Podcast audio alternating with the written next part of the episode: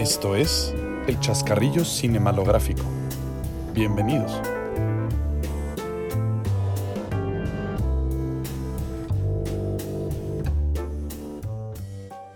Muy buenos días, tardes, noches, dependiendo de donde sea que nos estén sintonizando. Sean bienvenidos a un episodio más del Chascarrillo Cinemalográfico este pequeño proyecto grupal donde tomamos algunas de las peores películas que Hollywood y el mundo tienen para ofrecernos, las analizamos e intentamos rescatar un poquito de lo bueno y lo memorable, pero más que nada las despedazamos poco a poco.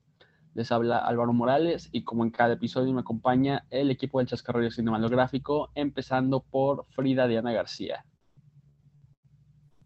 Hola, ya nuestro primer programa sin temática de terror. Eh, aún así fue una película horrible, terrorífica, pero bueno, muy emocionada de despedazarla aquí. Así es, ya acabamos con el mes del horror en octubre, pero como este es el chascarrillo cinemalográfico, en realidad nunca terminamos de asustarnos. Paso a saludar ahora a Patricio Quijano. Pato, ¿cómo estás? Álvaro, gusto saludarte aquí con una de las películas más virales de los últimos años. Estoy no feliz, pero agradecido. Así es, Pato. Eh, como tú bien lo dices, una película que tomó al Internet por, por asalto, se volvió un hit de inmediato, lo cual es bastante triste, como veremos en adelante. Ahora saludo a Andrés Montiel. Hola Álvaro, chicos, un gusto estar de nueva cuenta con ustedes y un poco preocupado realmente por los terrenos que empezamos a tocar. Después de esta película ya me empiezo a cuestionar realmente que es este, hasta dónde vamos a llegar. Como diría el Buki, ¿a dónde vamos a parar? Y saludo por último, pero no por menos, no por eso menos importante, a Maffer. Maffer Fernández, ¿cómo estás? Hola Álvaro, hola al resto del equipo al igual que todos ustedes, pues un poco asustada de, los límites que no sabemos poner entre lo que es realmente malo y lo que vamos a analizar aquí en el chascarrillo, pero a darle con esta joyita de Netflix. Y como me imagino que ya estarán comiendo ansias, muriéndose de ganas de saber de qué película vamos a hablar hoy, pues sin más preámbulo, vamos a hablar de The Kissing Booth, la cabina de los besos, la sensación viral de la plataforma de streaming Netflix, protagonizada por Joey King, Joel Corney, Jacob Elordi y Molly Ringwald. Molly Ringwald en realidad no es protagonista, pero como tiene un papel, se me hacía un crimen no mencionarla. Dándoles un, un pequeño sinopsis de esta película, pues vaya, ¿qué hay que decir? Eh, tenemos a Joey King, que interpreta a Elle Evans, que tiene una amistad desde toda la vida con Lee Flynn, su mejor amigo y en cierto momento porque nadie, ningún productor de 40 años en Hollywood sabe lo que se hace realmente en las preparatorias del mundo, eh, les dan la tarea a, a él y a Lee de poner una cabina en una como feria que va a organizar su escuela preparatoria y ellos deciden poner una cabina de besos donde tú pagas y te besas con alguien, pagas un dólar, dejando atrás todos los problemas que esto traería en el mundo real, eh, eventualmente Elle Evans se besa con Noah Flynn, el hermano de Lee Flynn, su mejor amigo, que quien se vuelve loco, su mejor amigo, por celos y por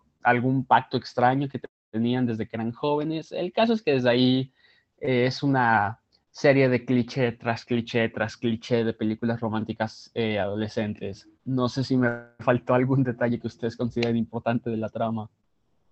Eh, pues, no, yo creo que ya podemos empezar. Creo que, creo que ahí podemos resumir todo. Así es, creo que ahí podemos resumir todo y la verdad es que este pacto entre Lee y nuestra, nuestra protagonista, como tú mencionas, Álvaro, es pues tal vez lo que quiero empezar a destacar dentro de lo malo de la película. Como tal, una película con todos los clichés de adolescentes americanos adinerados que no tienen otro programa en, en la prepa, pero este, este pacto que, que, hacen de los, de los mejores amigos, en sí creo que es lo más como tóxico del guion. Quiero, quiero suponer que este pacto que hacen desde que son desde que son chiquitos y que van creciendo, pues es más difícil de ir cumpliendo, pues bien lo sabemos la protagonista de esa, al hermano del, del, protagonista también, y a partir de eso se hace el enredo más, más grande de la trama, creo que es la parte donde podemos ver que las amistades de tantos años se vuelven realmente tóxicas, o sea, tienen prohibido hacer tal tipo de cosas sin el otro, incluso no ir a la misma universidad, como bien se podrá desarrollar en las siguientes películas, claro que hay una secuela, que es lo primero que me pone en duda si esto realmente puede destacar como película. Yo honestamente una de las cosas que más me sorprendieron en el momento de terminar la película es lo irresponsable que es que se proyecten justamente como tú bien comentabas, esta clase de relaciones tóxicas que por un momento me dio vibes como de crepúsculo, ya que a fin de cuentas su público meta son adolescentes, ¿sabes? A lo mejor son gente que no tiene mucha experiencia en relaciones de pareja o el criterio necesario para discernir en lo que están viendo y que terminan por normalizar y romantizar, ya que a fin de cuentas nos muestran a un protagonista como es este a quien es violento y controlador, en que no deja que nadie salga con él nada más porque sí, o si no los va a golpear. Además de, como bien comentabas, lo posesivo que es Lee con toda esta lista de reglas de todo lo que puedes hacer y todo lo que no puedes hacer.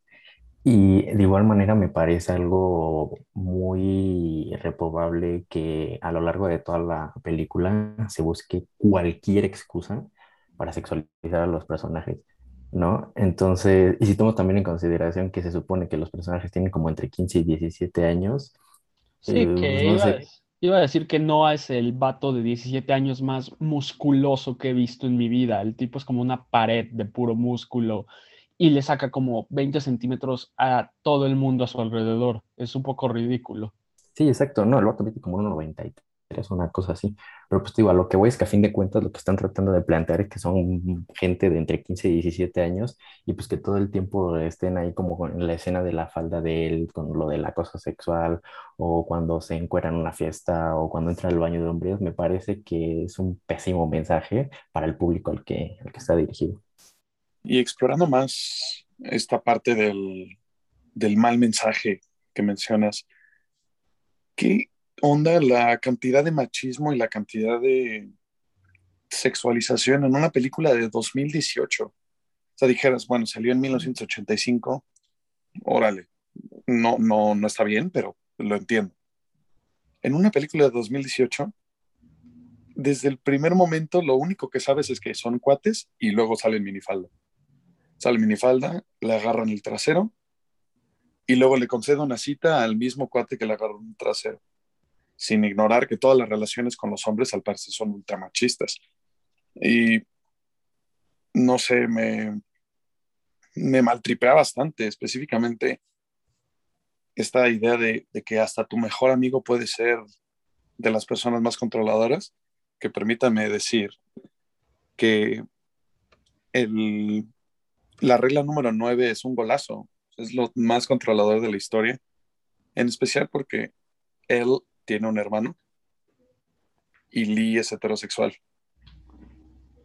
Entonces, pues vaya gol que se aventó el carnal diciendo que no pueden llevarse con románticamente con, familiares. Sí. Y no saquen lo de primos o algo así, porque ni siquiera los mencionan y parece, parece Irán ni siquiera existen. Entonces, pues golazo. Eh, me llama. Sí, sí, sí, perdón. No, no, no, lo que ibas a decir. No, que justo destaco mucho lo que tú dices de esta mini trama, por así decirlo, de la minifalda, porque incluso si ignoras lo ridículo que es que esta chava solo tenga pantalón y una minifalda como opción de uniforme, como tú lo dices, no solo es extraño que en una película tan reciente exista esta cantidad de machismo, sino que parece que la película no sabe qué quiere decir respecto al machismo, porque todo lo de la trama te indica que está mal que que sexualices a un estudiante en su propia escuela por traer minifalda, que no deberían, o sea, lo hacen muy cómico como todo el mundo se queda viendo, pero al mismo tiempo hay como cuatro tomas increíblemente cercanas de sus piernas cuando trae la minifalda y debajo de la falda. Es como si el director y el guionista hubieran tenido la idea de que sexualizar a una chava tan joven está mal, pero nunca se lo comunicaron al director de fotografía y el director de fotografía dijo, ah, chava minifalda, es hora de los acercamientos. hay como una desconexión entre lo que intentan decir y lo que la película muestra visualmente y es ridículo. Sí, justo hacen también pausas cada vez que sale en bikini. ¿no? Es al principio que, se avienta el clavado este carnal y sale en bikini ella, pues todo el tiempo la cámara está sobre ella. Y luego en la playa, cuando Noah se guamea un carnal, que lo taclea, lo taclea, mentira. Se quita, se quita el, como el suétercito de plata, de playa, perdón. No, no sé qué diablo sea. Y, le hacen así el, el medio close-up y como que lo, dejan ahí tantito para que digas como, wow, ahora la niña de 16 tiene chichis, no manches. Y no sé, me, parece que el, discurso que el discurso está más que quemado. Me parece ridículo que lo hayan incluido y creo que es una de las, de las razones por la cual el guion se, se, se mandó muy lejos. Y rápidamente solo quiero decir que en el guion justo lo que falló fue que ese fue el primer acercamiento de Noah, o sea, al ver que él también ya era como, ah, es amiga de mi hermana y podría parecer una niña chiquita, pero en realidad ya se desarrolló, entonces me empieza a llamar la atención, creo que eso es otro de los desaciertos en una película del 2018 y que al final del día fue tan popular ese mensaje. Sí, con respecto a las reglas, creo que no está mal poner límites, pues, siento que cuando hablamos de límites lo relacionamos mucho a una relación amorosa, una relación de pareja romántica, eh, pero igual no está mal poner límites en una amistad. El caso es que aquí lo llevan a un extremo muy ridículo que para empezar, bueno, lo mencionan en la película, esas reglas las escribieron a los seis años y por algún motivo creen que es buena idea seguir lo que plantearon a los seis años en sus vidas de adolescentes. Y, o sea, las reglas no son discutibles, no se mueven, no se cambian, no nada. Es un libro, incluso las tienen ahí escritas, este, que va a controlar sus vidas y para ellos está perfecto, no, no dudan mucho en cambiarlas. Eh, luego, como ya lo mencionaba Pato, las reglas, eh, en específico la 9, quien las tiene de perder es él, la chica. Y Lee, este, que creo que es el personaje, no sé, es muy difícil decidir quién es peor, si Lee o Noah, porque creo que ya cuando Noah y él formalizan su relación, por lo menos Noah pinta un poco mejor este cliché de, ah, era un chico malo y mujeriego, pero la chica tímida y única lo pudo cambiar.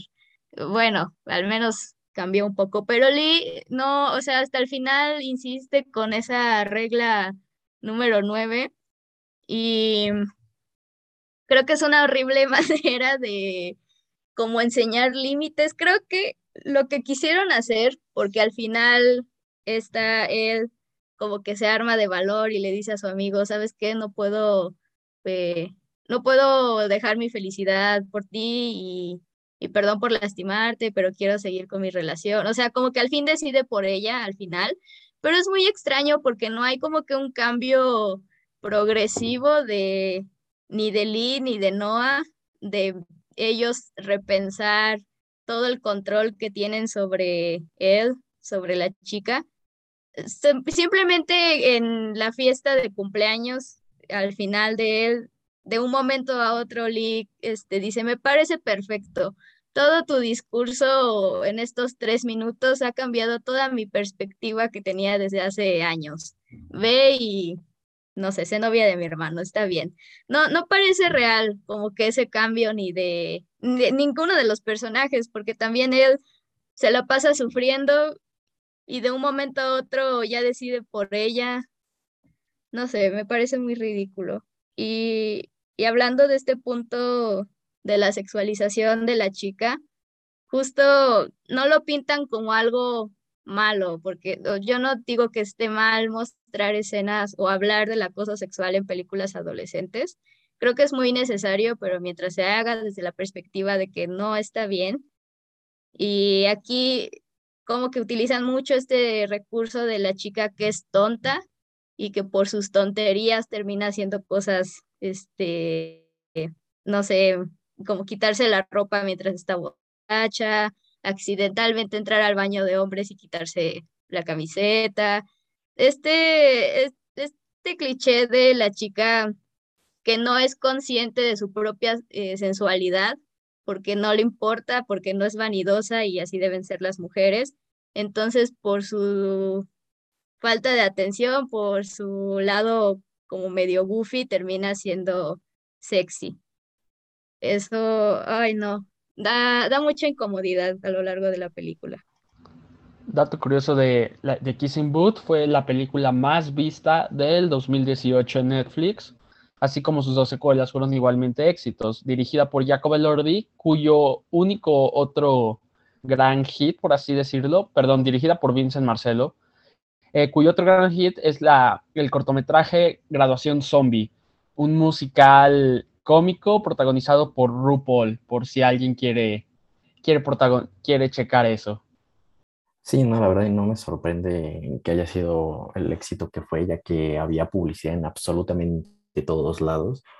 Pero bueno, ahorita que están comentando lo de las reglas, me pareció que era nada más como el, el pico del iceberg, sinceramente. O sea, yo creo que también otra cosa es que él es cosificada tantas veces, ya que si, se dan cuenta, todos los personajes que están alrededor de su vida deciden por ella, le deciden qué, qué, es lo que está bien, qué es lo que está mal, qué cosas debe hacer, qué cosas no debe hacer.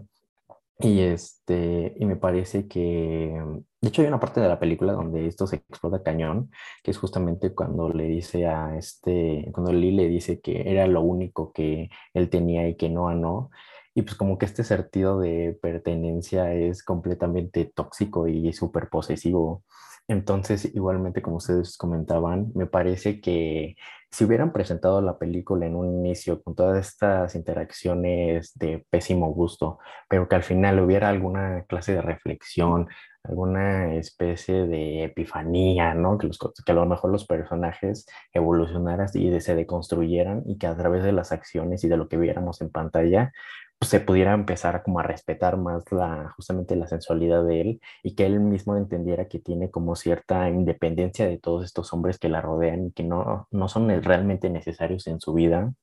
Creo que ahí podrías decir, bueno, o sea, está bien, estuvo justificado lo, lo primero que vimos de, de la película, pero como ustedes dicen, en ningún momento realmente existe ninguna reflexión o que realmente denote y muestre en pantalla que todo lo que estaban haciendo estaba mal. O sea, simplemente es como, bueno, está bien X, ya te doy permiso porque amas a Noah.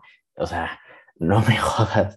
Entonces, yo creo que justamente el error de esta película es no crear realmente la atmósfera necesaria para que al final de ella pudiera haber una reflexión que aportara algo a la vida de todas las personas que lo estaban viendo y que no simplemente dieran con pésimos consejos de cómo mantener una relación de pareja.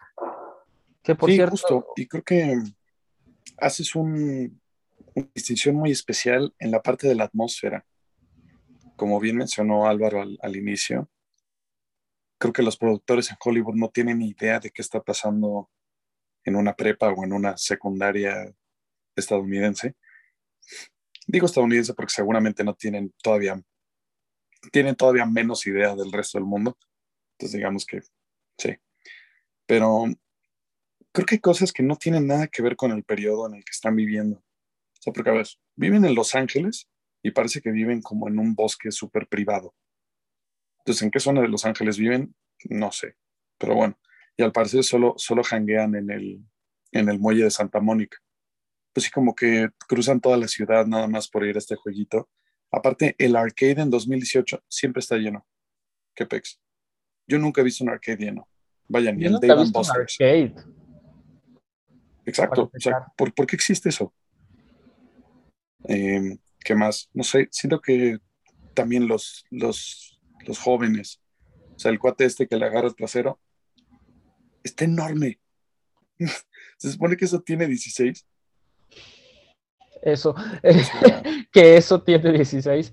Sí, es otro clásico caso de, pues, lo que vemos desde High School Musical hasta el día de hoy, en las telenovelas, incluso de Televisa, de por X o Y razón, actores bastante mayores, por lo menos en los roles menos importantes, eh, interpretando papeles de chavos de secundaria, chavos muy jóvenes de menos de 20 años. Y no sería tanto problema si solo fuera la edad, pero como tú dices, son personas increíblemente musculosas, están enormes, son gorilas de dos metros que todavía tienen que ir por la vida usando polos escolares y, y corbatitas a lo rebelde que eso es otra de las cosas que me da mucha risa. El personaje de Noah no podría ser más cliché aunque lo intentara. El típico, como decía Frida, el típico chico malo que no se pone el saco de la escuela, sino que trae su chamarra, su chamarra de cuero y, y usa y trae su motocicleta y cuando se enoja con la chava que le gusta empieza a golpear carros o, paredes. Eh, ahorita que está de tendencia podemos hablar de las red flags o las banderas rojas. En definitiva hay bastantes. Y creo que el único grado de profundidad que le quieren llegar a poner tanto a Lee como a Noah, bueno, empezando por Noah, esa escena donde le dice a él que de niño, desde niño ha sido muy conflictivo y que ha visitado muchos terapeutas, como que nada más en esos dos minutos donde dice eso, ya todo se justifica de que no, es que es conflictivo. Y me da risa que, o sea, dice que ha visto muchos terapeutas, pero que nada ha funcionado, pero él sí ha funcionado en cambiarlo. O sea, la psicoterapia no puede cambiar a un hombre mujeriego y machista, pero el amor sí.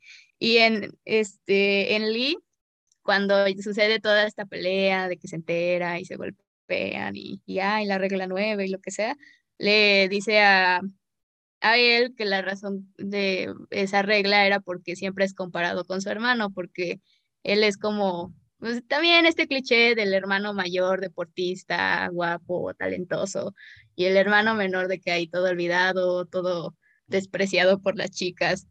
Entonces, como que también quieren justificar eso de, ay, es que siempre ha sido comparado y su amiga era lo único que tenía. Y de eso también es culpable él, o sea, ella también tuvo ahí la culpa y no, ay no, incluso cuando quieren darle un grado de profundidad a, a esta familia muy extraña de los hermanos, cae toda la culpa y toda la responsabilidad en él. Justamente, y una película de 2018 contemporánea que sí representa todos los clichés adolescentes, pero que que en el fondo no, no, muestra un cambio una, o una solidez, simplemente porque la gran productora sea Netflix. O sea, al final, como, como bien menciona Frida, oh, soy un adolescente problemático y la terapia no me sirve. Entonces él dice, yo te puedo cambiar y él, ah, solo cambio por ti y por el amor que, que, que siento hacia ti. Entonces ahora ya voy a ser una buena persona. Y tomando en cuenta que la calificación que le dio Rotten Tomatoes fue de un 15% sobre 100, y que sin embargo fue la película más vista de la plataforma en el año en el que salió en 2018, querría reflexionar acerca de eso, sobre todo en esta plataforma que es de películas pésimas. ¿Qué es realmente lo que Netflix, que hoy en día es una de las mayores productoras, que se ha afianzado también contratos con muy buenos directores, actores, actrices, qué es lo que, lo que nos está dando de material eh, común, qué es lo que más se consume dentro de su plataforma que esté bajo su supervisión. Son películas que dentro de los puntajes de la crítica, dentro del gusto hacia el público, eh, no, no representan más que tal vez un, un seis de panzazo, una trama nada complicada y que al final serán películas que nunca, nunca encabezarán algo, una premiación, no serán memorables siquiera para el público que las vio en, en ese momento. Entonces, y esas son las más vistas de Netflix y tienen millones de reproducciones, pero en realidad aportarán algo al, al cine, podrán decirlo, podremos hablar de Netflix como una productora que supo explotar el dinero que tenía en el futuro. Oye, las, las kissing boots del mundo son las que financian las Romas del mundo, ¿ok? Ten, ten un poquito de respeto. Al menos ese es el único lado bueno que la veo.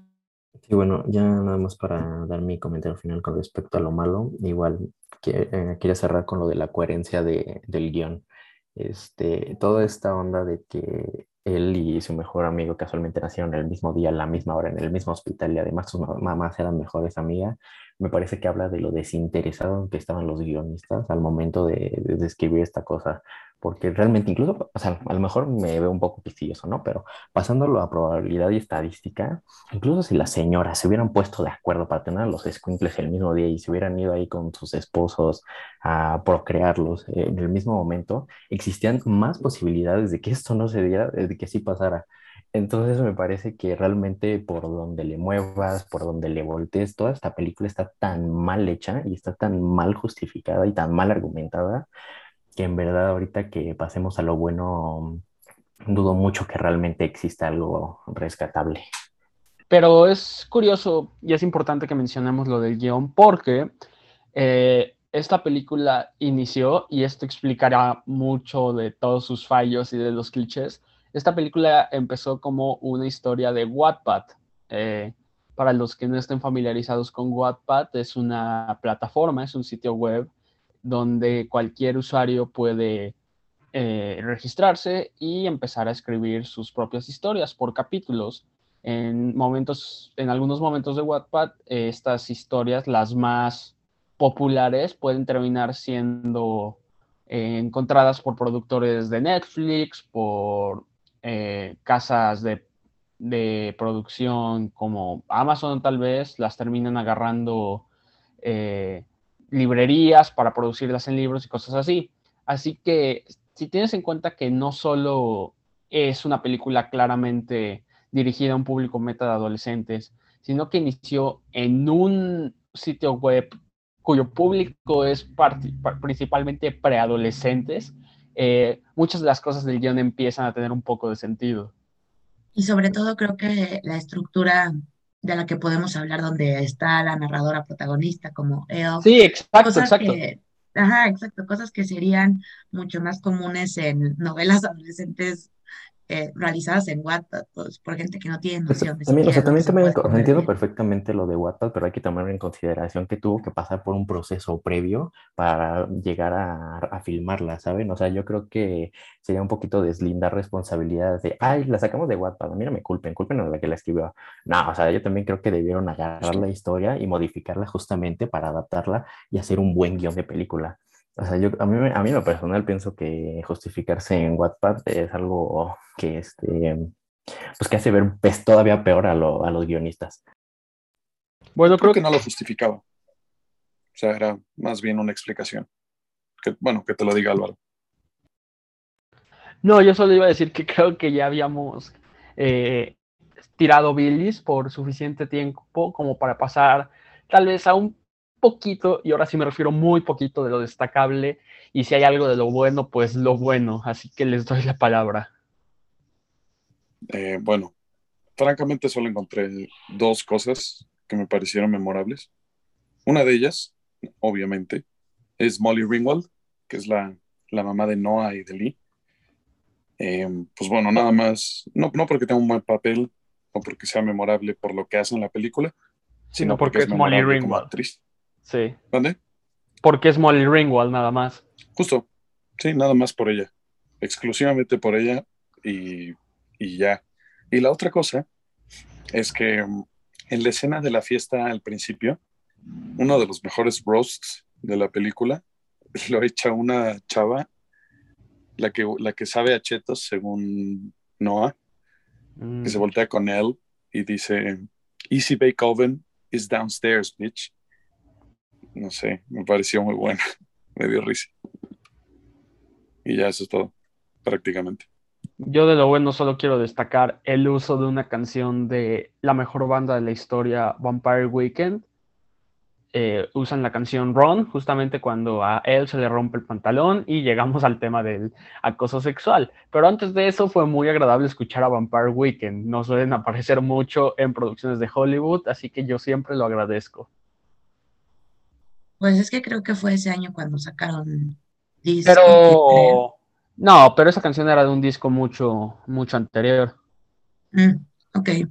Lo que yo, lo único que destacaría dentro de bueno, y tal vez sea un poco alejado de, de la propia película, fue que una producción como tan famosa, tan, tan poderosa en el momento y tan viral, también logró que Joey King y Jacob Elordi pues lograran consolidar algo, algo más que, que solo de Kissing Booth, aunque los podemos ver como su carrera marcada con el inicio de, esta terrible saga, porque pues hay dos películas más.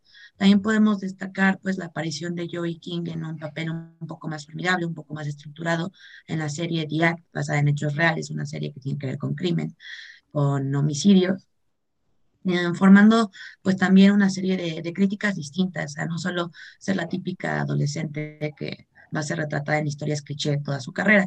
Y por parte de Jacob Elordi también podemos destacar que si bien siempre hace papeles muy parecidos, como en The Kissing Booth, también tuvo este despegue en Euphoria, en donde es uno de los antagonistas principales y es una es un sociópata, por no decir otras, otras palabras y spoilear esa serie, pero también tiene una aparición y un desarrollo de personaje dentro del drama que, que le da puntos a, a su mano, así como, pues también como decían, es una persona muy atractiva, es muy alto, eh, puntos en el modelaje. Entonces, yo quisiera destacar eso particularmente como que a pesar de, de, ser toda una película que podríamos criticar dos horas, les dio como tal este, este instinto de popularidad que, que ahora pues, también los ha llevado a despegar.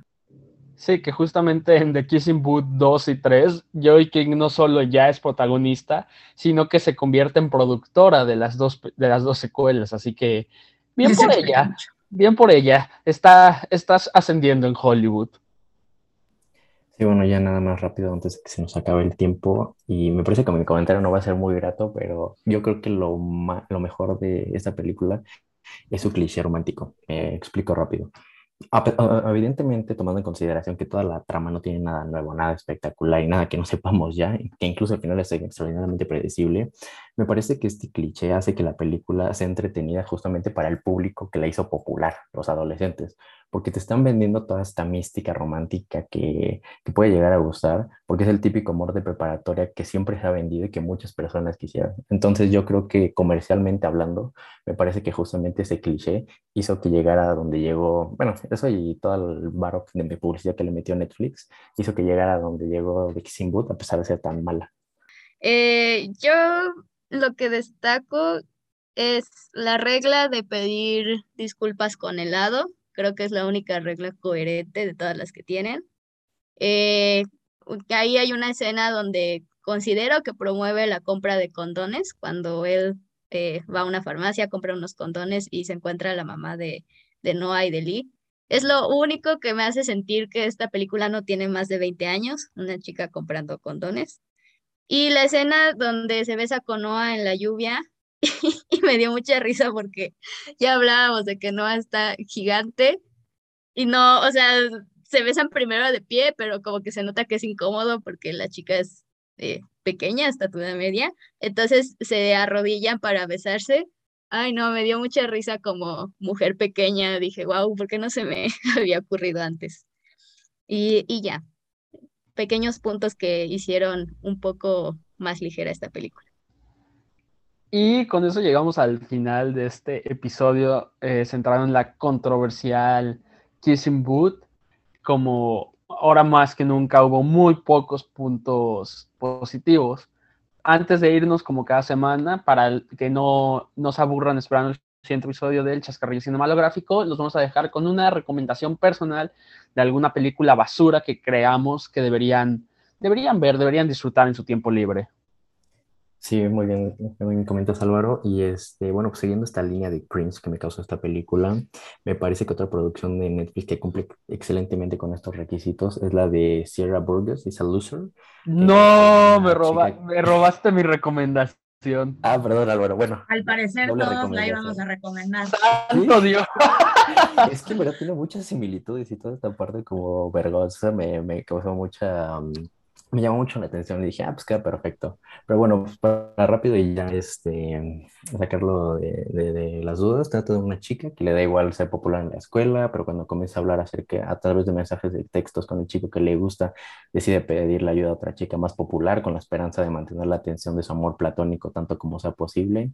Y pues bueno, con esta, con esta descripción ya se imaginarán qué, qué es lo que viene. Así que esa sería mi recomendación y evidentemente la de Alvarito y María Fernanda también.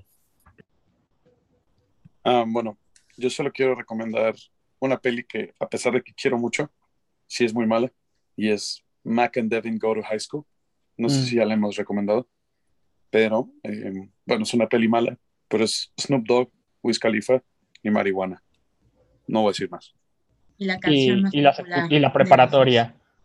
Ahí. María Yo quiero Fernanda. Ah, Frida, sí, perdón. Este, siguiendo con esta línea de películas malas de Netflix para adolescentes, que no es la que ya todos recomendaron, a todos los chicos de los que me enamoré. No, mi segundo planeación de recomendación, no puede ser. Tenemos mucho material, incluso podemos hablar de ellas el siguiente programa, pero sí, Tocará, tocará. igual salió de Wattpad, así que promete demasiado.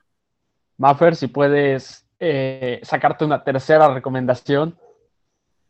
Tomando en cuenta que mis clichés Netflixiosos han sido utilizados por ustedes, mi tercera recomendación sería, sería que vieran las, las segundas partes de, de, de todas estas tramas, o sea, de Kissing Booth, de todos los chicos a los que he amado. Siempre tienen algo más con lo que nos puedan decepcionar, algo más decepcionante aún. Yo para terminar y para mantener justamente esta temática de basuras producidas originalmente por Netflix, voy a recomendar Tall Girl, que nos cuenta todos los, todas las dificultades y tristezas en la vida de una chava de preparatoria, porque todas son en la preparatoria, obviamente, por el simple hecho de ser alta. Y con eso hemos llegado al final de este episodio del Chascarrillo Cinemalográfico. Muchísimas gracias por sintonizarnos esta y todas las semanas. Yo soy Álvaro Morales y a nombre de todo el equipo del Chascarrillo les saludo.